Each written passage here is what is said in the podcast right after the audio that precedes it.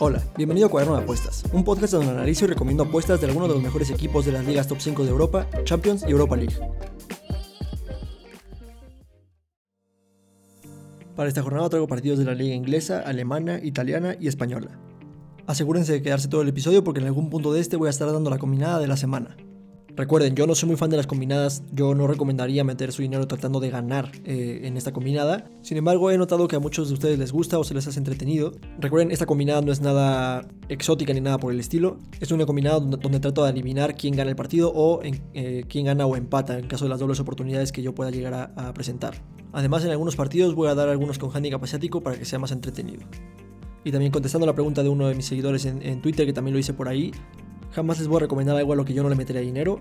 Pero bueno, eh, repito, a mí en particular no me gustan las combinadas.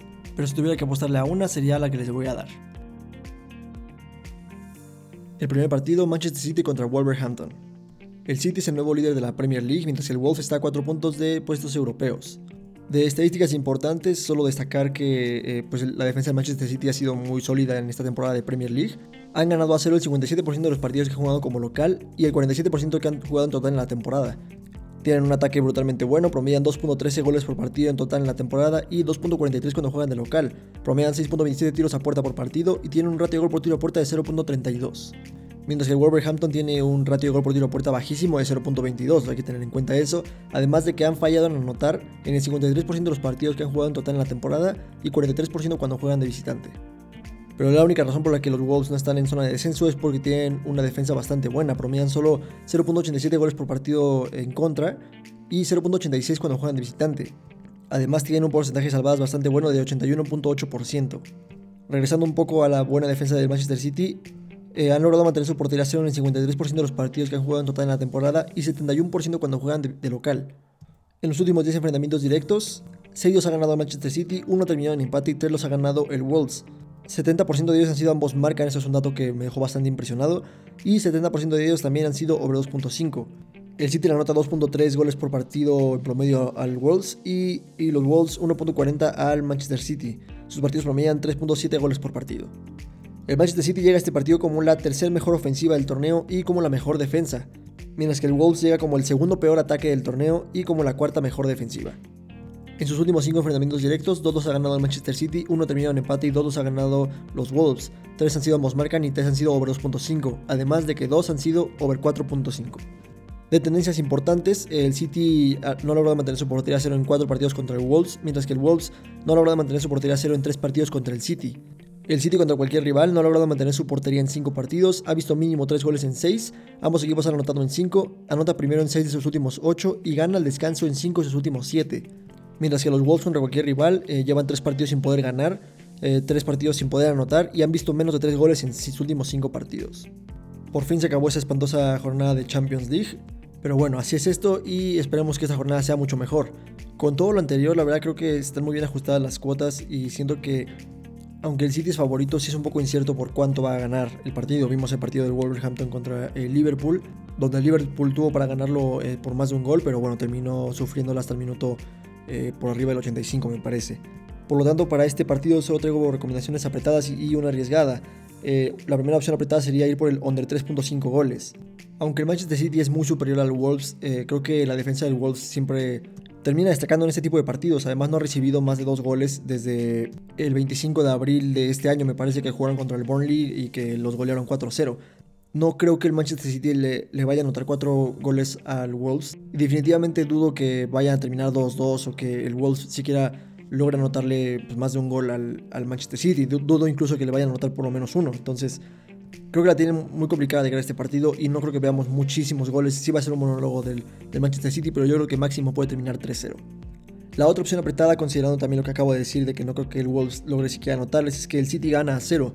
No tengo duda que el City va a ganar este partido y yo creo que eh, lo van a ganar manteniendo su portería a 0 porque es lo que acostumbran a hacer cuando juegan en casa. Además de que van contra el segundo peor ataque del torneo. La opción arriesgada sería apostar por el City con handicap asiático de menos 2 confiando en que City sí le pueda anotar por lo menos dos goles al Wolverhampton y que eh, obviamente el Wolves no va, no va a anotar ni un gol. Esto sería pensando más en un marcador mínimo de 2-0, que creo que se puede dar fácilmente. Y esperando que llegue el 3-0, pero la verdad lo veo un poco complicado porque los Wolves en este tipo de partidos pues tienden a estar más concentrados en defender y que no los goleen a, atacar. Lo vimos contra el Liverpool, el Liverpool pues tuvo muchas oportunidades para, para llegar, pero lo importante contra los Wolves es que no te dan la oportunidad de, de, estar cómodo para atacar. Entonces creo que se va a notar también en este partido, aunque el City tiene muchos recursos. Por eso yo creo que es la opción arriesgada, pero creo que en algunas oportunidades sí se podría dar. El siguiente partido, Bayern Múnich contra Mainz. Y antes de continuar voy a hacer una pausa para dar la combinada de la semana. Recuerden que esta combinada es solo de los partidos que analicé y sería la siguiente. Gana Manchester City, Bayern Múnich con handicap asiático de menos 1.5, gana Dortmund, gana Liverpool, gana Juventus, gana Manchester United, empate o Atalanta, Inter con handicap asiático de menos 1.5 y Real Madrid gana. Creo que esta combinada va a ser muy entretenida y espero que a ustedes les sirva. Recuerden que esta combinada no es esperando ganar dinero con ella, es solo por diversión. Y continuando con el análisis del Bayern Múnich contra Mainz, el Bayern es líder en solitario y el Mainz está en séptimo lugar. El Bayern no cuenta con Kimmich hasta enero y tampoco cuenta con Savitzer en este partido. De estadísticas importantes, solo destacar el porcentaje de over 2.5 del Bayern Múnich. Ha visto mínimo 3 goles en el 86% de los partidos que ha jugado en total en la temporada y como local. Obviamente también siempre es destacable su registro ofensivo. Promedia 3.21 goles por partido en total en la temporada y 3.29 cuando juegan de local. Promedian 7.71 tiros a puerta por partido y tienen un ratio de gol por tiro a puerta de 0.37. Algo destacable aquí también es la defensa del Mainz. Promedian solo un gol por partido en total en la temporada y 1.50 cuando juegan de visitante. Vemos que se ve un poco afectada su defensa cuando juegan de visitante, pero aún es un gran número. En los últimos 22 enfrentamientos directos, 16 los ha ganado el Bayern Múnich, 2 han terminado en empate y 4 los ha ganado el Mainz. 64% de ellos han sido ambos marcan y 82% de ellos han sido over 2.5. Vemos pues, una clara tendencia, ¿no? El Bayern Múnich le anota en promedio 2.73 goles por partido al Mainz y el Mainz 0.95 al Bayern. Sus partidos promedian 3.68 goles por partido. El Bayern Múnich llega a este partido como eh, la mejor ofensiva del torneo y como la tercera mejor defensiva del torneo mientras que el Mainz llega como la segunda mejor defensiva del torneo. Justo lo que les mencionaba de que solo recibe un gol por partido en contra, es un número bastante, bastante bueno. En sus últimos 5 enfrentamientos directos, 4 los ha ganado el Bayern Múnich y 1 lo ha ganado el Mainz. 4 han sido ambos marcan y 5 han sido over 2.5. De tendencias importantes, el Bayern eh, no ha logrado mantener su portería en 4 partidos y ha ganado el descanso en 6 de sus últimos 8 partidos contra el Mainz, mientras que el Mainz no ha logrado mantener su portería 0 en 19 partidos contra el Bayern Múnich. El Bayern contra cualquier rival ha ganado sus últimos 4, ha visto mínimo 3 goles en 9 de sus últimos 10 y en 6 de sus últimos 8 ambos equipos han anotado, ha anotado primero y ha ganado descanso. Mientras que el Mainz contra cualquier rival ha visto mínimo 3 goles en 7 de sus últimos 9 partidos y ambos equipos han anotado en 8 de sus últimos 9. Con todo lo anterior y especialmente con ese último dato que es bastante, bastante pues impresionante, traigo tres recomendaciones. La primera es la opción conservadora que sería ir por el over 3.0 goles. Todos de los últimos 5 partidos que han jugado entre ellos han tenido mínimo 3 goles y no creo que este partido vaya a ser diferente. Aunque el Mainz tenga una buena defensa, yo creo que es, muy difícil contener al Bayern. Entonces creo que no van a tener problema para, anotar eh, varios goles. Yo creo que puede meter mínimo 3 goles el Bayern solito y esperando que el Mainz aporte con uno, podemos ganar esta apuesta fácilmente. La opción un poco más apretada sería ir por el ambos marcan. Cuatro de los últimos cinco partidos que han jugado han tenido goles de ambos equipos. El Bayern ha visto goles de ambos equipos en seis de los últimos ocho partidos. Entonces creo que todo apunta a que, a que se puede dar el ambos marcan. Entonces no me sorprendería eh, ver un gol del Mainz en este partido. La opción arriesgada por la buena defensa que tiene el Mainz y porque pues seguramente van a, defenderse es que el Bayern cubre un handicap asiático de menos 2. No me encanta esta apuesta, la verdad, solo es para traernos una opción arriesgada. Eh, sí la considero bastante arriesgada porque creo que se puede anular o creo que incluso se puede perder si el Bayern gana solo por un gol. Entonces, pues hay que tener cuidado con esta opción, pero pues es la opción arriesgada. El siguiente partido, Bochum contra Borussia Dortmund. El Bochum está a 4 puntos de puestos europeos, mientras que el Borussia Dortmund está a 4 puntos del Bayern, que está en primer lugar. El Dortmund no cuenta con Akanji, Moukoko y tiene a Malén, Brandt y Meunier en duda.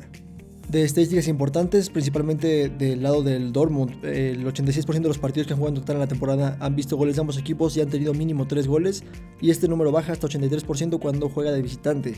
Un dato interesante es que, pues siendo favorito en este partido, eh, solo ha ganado a 0 el 7% de los partidos que ha jugado en total en la temporada y ninguno que ha jugado como visitante. Promedia 2.5 goles por partido en total en la temporada y 2 cuando juega de visitante. Promedia 4.93 tiros a puerta por partido y tiene un ratio de gol por tiro a puerta de 0.41, uno bastante bastante bueno. Defensivamente obviamente siempre dejan mucho que desear, eh, promedian 1.57 goles en contra por partido en total en la temporada y 1.67 cuando juegan de visitante. Por parte del Bochum es un caso muy interesante porque tienen números no muy destacables en total la temporada, pero cuando juegan de local parece que son otro equipo. Por ejemplo, que han ganado a cero la mitad de los partidos que han jugado como local esta temporada, anotan 1.5 goles por partido, no han perdido a cero ningún partido que han jugado eh, como local, han fallado en anotar solo el 17% de los partidos que han jugado este, como local en la temporada y promedian solo 0.67 goles en contra por partido. Además de que han logrado mantener su portería cero en el 67% de los partidos que han jugado como local. Aquí algo destacable es que también este va a ser su primer partido fuerte en casa. Todos los que han tenido eh, contra rivales más fuertes, como por ejemplo el Leipzig que perdieron 3-0, el Bayern Múnich que perdieron 7-0, han sido en calidad de visitante. Entonces no nos podemos basar eh, completamente en su, en su forma de local. Pero definitivamente podemos decir que son más fuertes de, local que de visitantes. Entonces eh, tenemos que tomarse en cuenta también. No hay registro de partidos oficiales más que amistosos entre ellos, pero de tendencias importantes el Bochum eh, no ha logrado mantener su portería cero en tres partidos, mientras que el Bayern Múnich ha visto mínimo tres goles en sus últimos siete encuentros y ambos equipos han anotado en seis de sus últimos siete partidos. Personalmente y con todo lo anterior creo que va a ser un partido pues, de muchos goles. Yo creo que el Bochum va a sacar su calidad de local, aunque repito, no podemos basarnos tanto en, en eso porque no han tenido un rival de la categoría del Borussia Dortmund pero definitivamente influye. Entonces, mi recomendación conservadora sería por el over 2.5 goles. Creo que el Dortmund va a ser lo suyo. Haaland es una máquina, no puede detenerse. Eh, Royce está jugando muy bien. En general, se vio una mucho mejor imagen en, Der Klassiker. Entonces, creo que pueden dar una, una, gran actuación en este partido. Yo creo que el Bochum sí puede llegar a, darle pues, un sustito ahí al, al Dortmund. La opción un poco más apretada sería ir por el over 3.0 goles, esperando que este partido quede como un 1-3 o algo por el estilo. Esa sería pues, una recomendación de mi parte que creo que se puede dar, pero sí es un poco más apretado porque pues, generalmente este tipo de apuestas llegan a anularse. Y la recomendación arriesgada que yo les, les proporciono sería el Borussia Dortmund con handicap asiático de menos uno. El Dortmund siempre encuentra nuevas formas de complicarse la existencia, entonces por eso es lo que me preocupa de esta, de esta apuesta, pero no dudo que lo van a ganar. Y pues por lo mucho que aumenta la cuota por, por ganar por dos goles, creo que, creo que vale la pena este, tomar ese, ese pequeño riesgo. El siguiente partido, Liverpool-Aston Villa. El Liverpool estaba a un punto del City y los villanos están en décimo lugar y a seis puntos de puestos europeos. Vean nada más el impacto inmediato que dio la llegada de Steven Gerrard al, conjunto villano.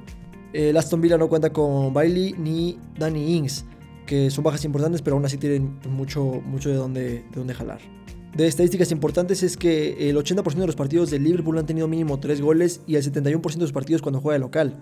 Por parte del Aston Villa, el 67% de los partidos en total en la temporada han tenido mínimo 3 goles y también el 71% de los partidos que ha jugado como visitante. Algo también destacable es que el Liverpool gana muchos de sus partidos a cero. Lo ha logrado en el 60% de los partidos en total en la temporada y el 57% de los partidos que ha jugado en Anfield. El registro goleador de Liverpool es brutalmente bueno, promedian 2.93 goles por partido en total en la temporada y 2.57 cuando juegan de local.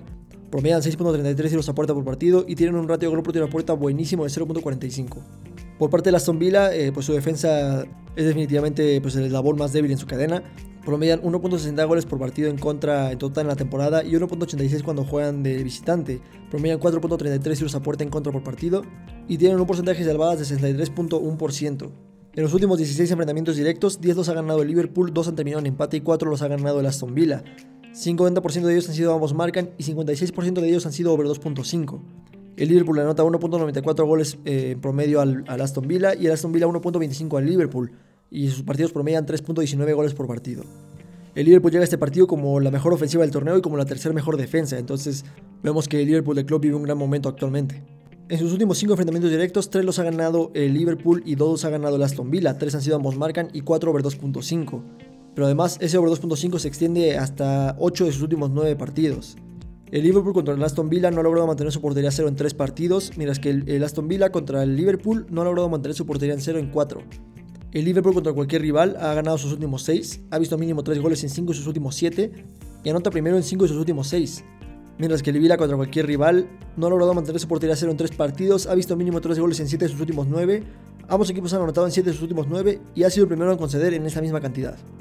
Personalmente y con todo lo anterior creo que este va a ser un partidazo, eh, me, emociona mucho lo que está pasando con el Aston Villa, creo que el trabajo de Steven Gerrard y el impacto que ha tenido ha sido inmediato y ha sido grandioso, además están jugando un fútbol bastante atractivo. Por lo tanto, mis recomendaciones conservadoras sería ir por el over 3.0 goles. Creo que definitivamente mínimo hay 3 goles. Eh, aquí sería tener la esperanza de que llegue ese cuarto que, haga que se gane esta apuesta, pero yo creo que o sea, esta apuesta lo peor que puede pasar es que se anule. La opción apretada, porque definitivamente Liverpool sigue siendo un equipo muy superior al, Aston Villa, es, sería Liverpool con handicap asiático de menos 1.5.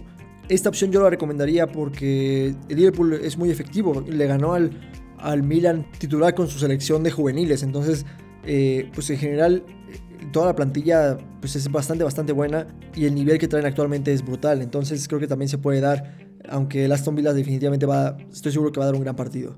La opción arriesgada porque estamos confiando en que justamente el Aston Villa va a dar un gran partido sería el ambos marcan. Se me hace arriesgada porque estamos confiando de más en equipos muy disparejos, pero creo que se puede dar definitivamente. Sobre todo por el estado de forma actual de Aston Villa, yo creo que van a salir a, mostrar de lo que son capaces y, a lo que aspiran con el nuevo entrenador. Entonces creo que se puede dar, pero pues igual es la opción arriesgada porque este partido puede terminar 3-0. El siguiente partido, Venecia-Juventus.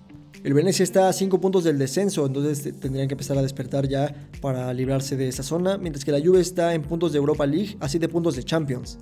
La Juve no tiene a Chiesa, Kulusevski ni a Danilo. De estadísticas importantes, la verdad es que no mucho, solo el 71% de los partidos de local del Venecia han tenido goles de ambos equipos. Por parte de la Juve parece que mejora su rendimiento ofensivo cuando juega de visitante porque promedia 1.38 goles por partido en total en la temporada y sube a 1.63 cuando juega de visitante. Por parte del Venecia promedia 1.81 goles en contra por partido en total en la temporada y 1.86 cuando juega de local, además de que promedia 5.44 tiros en contra por partido.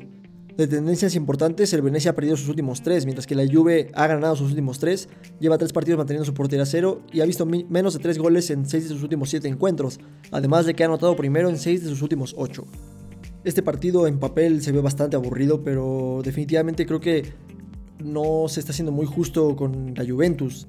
Yo creo que están dando un gran papel, creo que han podido ganar sus partidos tranquilamente, pero entre un poco de suerte y un poco de mala puntería, como que no, no se les ha permitido tener esa tranquilidad a lo largo del juego y terminan ganando sus partidos medio sufridos. Pero creo que tienen el potencial de, ser una gran ofensiva esta, esta temporada. Por lo tanto, mis recomendaciones de apuestas conservadoras sería ir por la victoria directa de la Juve. Creo que se puede dar fácilmente. Ha, demostrado lo que son capaces. Repito, yo creo que tendrían que haber ganado sus partidos por más, más goles porque así se ha mostrado en el partido, pero no, repito, un poco de mala puntería y un poco de mala suerte eh, pues se los ha, impedido. La opción apretada que traigo sería ir por la Juve con un handicap asiático de menos uno. Confiando en que puede ganar este partido 0-2, creo que definitivamente lo puede hacer. Y en caso de que no quiera entrar como ha estado pasando, pues si solo gana el partido 0-1 nos regresan el dinero. La opción más arriesgada sería ir por la Juve con handicap asiático de menos 1.5, esperando que lo gane 0-2 justamente, o que, lo, que les meta una goliza como ya lo hizo el Atalanta y como estuvo muy cerca de que lo hiciera el Inter. Creo que el marcador mínimo para este partido sería 0-2 porque pues también es la segunda peor ofensiva contra la tercera mejor defensiva del torneo. Entonces creo que la Juve puede dar un gran papel en este encuentro y puede sacar algunas de estas recomendaciones. El siguiente partido, Norwich contra Manchester United. El Norwich está en el fondo de la tabla y parece que ahí se va a quedar un buen rato, mientras que el United puede meterse a puestos de Champions. El United no cuenta con Cavani, Pogba, Varane ni Anthony Martial. De estadísticas importantes, el 71% de los partidos de el Norwich como local han tenido mínimo 3 goles. Además, están bastante polarizados en cuanto a, términos ofensivos. El Norwich promedia solo 0.53 goles por partido en total en la temporada y 0.71 cuando juega de local. Mientras que el Manchester United promedia 1.67 goles por partido en en la temporada y 1.57 cuando juega de visitante.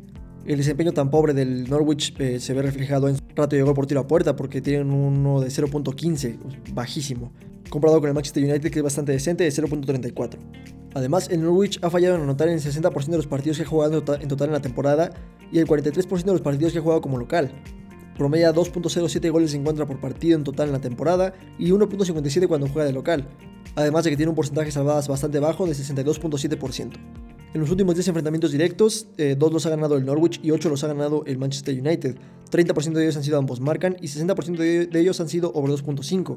El Norwich anota 0.5 goles por partido al Manchester United y el Manchester United 2.2 al Norwich. Sus partidos promedian 2.7 goles por partido. Además, el Norwich llega a este partido con los peores registros de la liga. Es la peor eh, ofensiva y la peor defensiva. Mientras que el Manchester United llega apenas rayando en la quinta mejor ofensiva de la liga. En los últimos 5 enfrentamientos directos, uno lo ha ganado el Norwich y 4 los ha ganado el Manchester United, 3 han sido ambos marcan y 4 han sido over 2.5. El Norwich contra el Manchester United no ha logrado mantener su portería en 9 partidos, mientras que el United ha ganado los últimos 4, anota primero en 8 sus últimos 9 partidos contra el Norwich. El Norwich contra cualquier rival no ha logrado ganar en sus últimos 3 partidos y en 5 de sus últimos 7 partidos ha visto mínimo 3 goles y ha sido el primero en conceder. Mientras que el United contra cualquier rival está invicto en 5 partidos, ha visto menos de 3 goles y anota primero en 5 de sus últimos 7. Sería muy pronto para sacar al Manchester United de la congeladora de no ser por el tremendo partidazo que dieron contra el Crystal Palace. La verdad es que pudo haber terminado con un resultado mucho más abultado, pero el Manchester United estaba jugando bastante, bastante bien. Entonces jugando contra el peor equipo del torneo creo que es otra gran oportunidad para que Ragnick siga conociendo a los jugadores y que los jugadores se sigan acostumbrando al modo de juego de, de, Ralph Ragnick. Entonces mis recomendaciones conservadoras sería ir por la victoria directa del Manchester United. No es novedad que el Manchester United es un gran eh, visitante y aunque sí mejoran los números del Norwich cuando juega local, no, no mucho. Entonces eh, yo creo que el Manchester United puede sacar los tres puntos bastante fácil de este partido. La recomendación apretada sería ir por el Manchester United con handicap asiático de menos 1, esperando que pueda ganar este partido por lo menos 0-2 o 0-3. Y como ya se está viendo la mano de Ralph Ragnick en la presión alta que tiene el Manchester United en el último partido, eh, creo que también el Norwich le va a costar mucho trabajo generar oportunidades de gol. Entonces también la opción arriesgada, porque pues definitivamente la defensa del Manchester United no es algo de lo que puedan presumir, pues sería el United gana a 0. No se me hace mala opción, pero sí se me hace una opción arriesgada. Sería jugarle mucho a, confiar demasiado en el United. Pero bueno, eh, es más por el, cambio en la presión alta que vimos en el partido contra Crystal Palace y no tanto por los méritos defensivos que hayan logrado. El siguiente partido, Elas Verona contra Atalanta. El Elas Verona está en décimo lugar y puede subir a séptimo lugar, mientras que el Atalanta está en cuatro y puede ponerse tercero. El Verona no cuenta con Dawidovic y tiene a Anthony Barak en duda. En este partido hay demasiadas estadísticas interesantes e importantes. Y empezando por el ambos marcan, el Elas Verona ha visto goles de ambos equipos en el 81% de los partidos que juegan total en la temporada y 75% cuando juega local. Mientras que el Atalanta ha visto goles de ambos equipos en el 75% de los partidos que ha jugado tanto en total en la temporada como visitante. Por parte del Atalanta este número se mantiene igual cuando hablamos de over 2.5, mientras que por parte del Elas Verona ha visto mínimo 3 goles en el 75% de los partidos en total en la temporada y 88% cuando juega de local. Otro dato interesante es que eh, ninguno de estos dos equipos tiende a perder a cero. El Elas Verona solo ha perdido a cero el 6% de los partidos que ha jugado en total en la temporada y ninguno cuando juega de local, mientras que el Atalanta no ha perdido a cero ningún partido de esta temporada. Ambos tienen registros goleadores brutalmente buenos. El Elas Verona promedia 2 goles por partido en total en la temporada y 2.25 cuando juega local. Por parte del Atalanta, este número es 2.19 en total en la temporada y 2.25 también cuando juega de visitante. Promedian 4 tiros a puerta y 4.62 eh, respectivamente, y ambos tienen un ratio de gol por tiro a puerta buenísimo de 0.41. Además, defensivamente tampoco son muy buenos. El Elas Verona promedia 1.75 goles por partido en contra en total en la temporada y 1.38 cuando juega local mientras que el Atalanta promedia 1.19 goles en contra por partido y uno cuando juega de visitante. Además, ambos tienen porcentajes de salvadas algo bajos. El, el Verona tiene 61.2% de salvadas, mientras que el Atalanta tiene 68.5%. El Elas Verona llega a este partido como la quinta mejor ofensiva del torneo, mientras que el Atalanta llega a este partido como la tercera mejor ofensiva. En sus últimos cinco enfrentamientos directos, uno lo ha ganado el Verona, uno ha terminado en empate y tres los ha ganado el Atalanta. Dos han sido ambos marcan y dos han sido over 2.5 de tendencias importantes, el Atalanta anota primero contra el Verona en 6 de sus últimos 8 enfrentamientos directos. El Verona contra cualquier rival ha visto goles de ambos equipos en 8 de sus últimos 9 partidos. Y el Atalanta contra cualquier rival ha visto mínimo 3 goles en 9 de sus últimos 10 partidos. Ambos equipos han anotado en 8 de sus últimos 10 y anota primero en 4 de sus últimos 5. Personalmente con todo lo anterior creo que va a ser un partido en exceso entretenido, muy ofensivo y de muchos goles, y ojalá así lo sea. Por tanto, mis recomendaciones conservadoras sería ir por el ambos marcan. Creo que ambos tienen argumentos ofensivos lo suficientemente buenos como para creer esto. Vimos expuesta la defensa del Atalanta en el partido contra el Villarreal. Y pues como siempre lo digo, el Verona tiene pegada. Entonces creo que definitivamente la van a, aprovechar en este partido. Otra opción conservadora sería ir por el over 2.5 goles. Creo que el marcador mínimo para este partido sería un 2-1 o un 1-2 para cualquier lado. Y si van a empatar va a ser en un marcador como 2-2. No creo que termine en 1-1, eh, pero ni de chiste. La opción arriesgada, pensando justamente en este 2-2, porque creo que sería el marcador más probable, sería eh, apostar al over 3.0 goles. Es la opción arriesgada, pero definitivamente creo que se puede lograr pensando en esto y lo peor que puede pasar sería que se anule. Eh, no creo que quede 1-1, repito, pero pues igual hay que tener cuidado con esta apuesta. El siguiente partido, Inter-Cagliari. El Inter puede ponerse líder con un error del Milan, mientras que el Cagliari puede salir de la zona de descenso si gana este partido. De estadísticas importantes es que el Cagliari ha perdido a cero el 43% de los partidos que ha jugado como visitante esta temporada. Es un número bastante, bastante alto para cualquier equipo. El Inter tiene un registro goleador brutalmente bueno.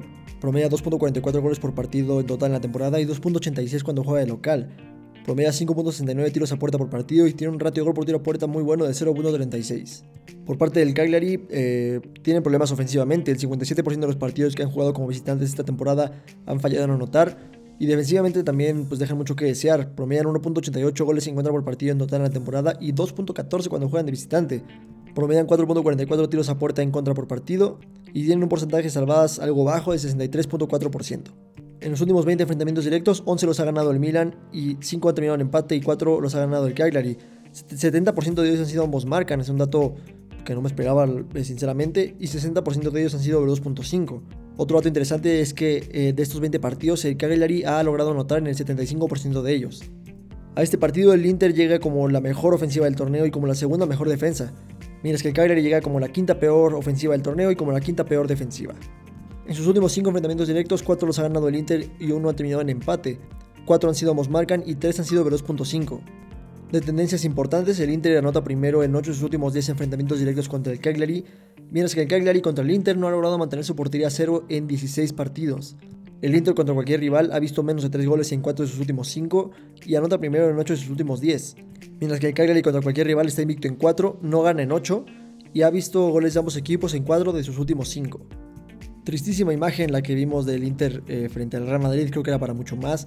Sabía que les iba a costar trabajo el Real Madrid, por eso era la opción muy arriesgada, eh, la de apostar directamente por el Inter, solo quería que llegaban en un mejor momento y tenían más argumentos ofensivos, porque también el Madrid no contaba con Benzema para ese partido, pero creo que les ganó el peso del nombre del Real Madrid y pues dieron una actuación bastante, bastante pobre. Pero este es el Cagliari no es el Real Madrid y juegan en casa, entonces mis recomendaciones conservadoras sería ir por el Inter con handicap asiático de menos 1.5 Creo que el marcador mínimo para este partido sería 2-0, incluso con eh, los problemas que tiene el Inter para encontrar gol últimamente, porque podrían estar goleando cada partido que juegan, pero como que no quiere entrar la bola. Entonces, creo que es una buena opción eh, basándonos también en eso. No creo que el Cagliari logre anotar al Inter, aunque la tendencia lo marque. Pero, pues, en general, el momento del Inter eh, sigue siendo muy bueno. Y no es como que hayan perdido contra un equipo alternativo del Real Madrid, perdieron contra el equipo titular del Real Madrid, que también está muy bien. La opción un poco más apretada que recomiendo sería ir por el Inter con handicap asiático de menos 2, esperando que el Inter se destape y si no lo hace, pues eh, por lo menos se anule la apuesta. La opción un poco más arriesgada, considerando de nuevo el registro ofensivo del Cagliari, sería Inter gana a 0. Me parece una buena opción, creo que el Inter es un equipo bastante sólido abajo también, entonces creo que se puede dar esta opción también. Y por último, y partidazo de la jornada, Real Madrid contra Atlético de Madrid. El Real es super líder y el Atlético está en cuarto lugar, pero puede ponerse segundo si gana este partido. El Madrid no cuenta con Benzema y el Atlético no cuenta con Jiménez, Savic, Tripier y tiene a Suárez en duda. De estadísticas importantes es el porcentaje de ambos marcan y over 2.5 que tiene el Atlético de Madrid. El 60% de los partidos que ha jugado esta temporada han visto goles de ambos equipos y el 86% cuando juega de visitante. Cuando hablamos de over 2.5, este número sube a 67% cuando juega eh, total en la temporada y 86% se mantiene cuando juega de visitante. Ambos tienen registros goleadores muy buenos. El Madrid promedia 2.31 goles por partido en total en la temporada y 2.29 cuando juega local, mientras que el Atlético de Madrid promedia 1.80 goles por partido en total en la temporada y 2.14 cuando juega de visitante.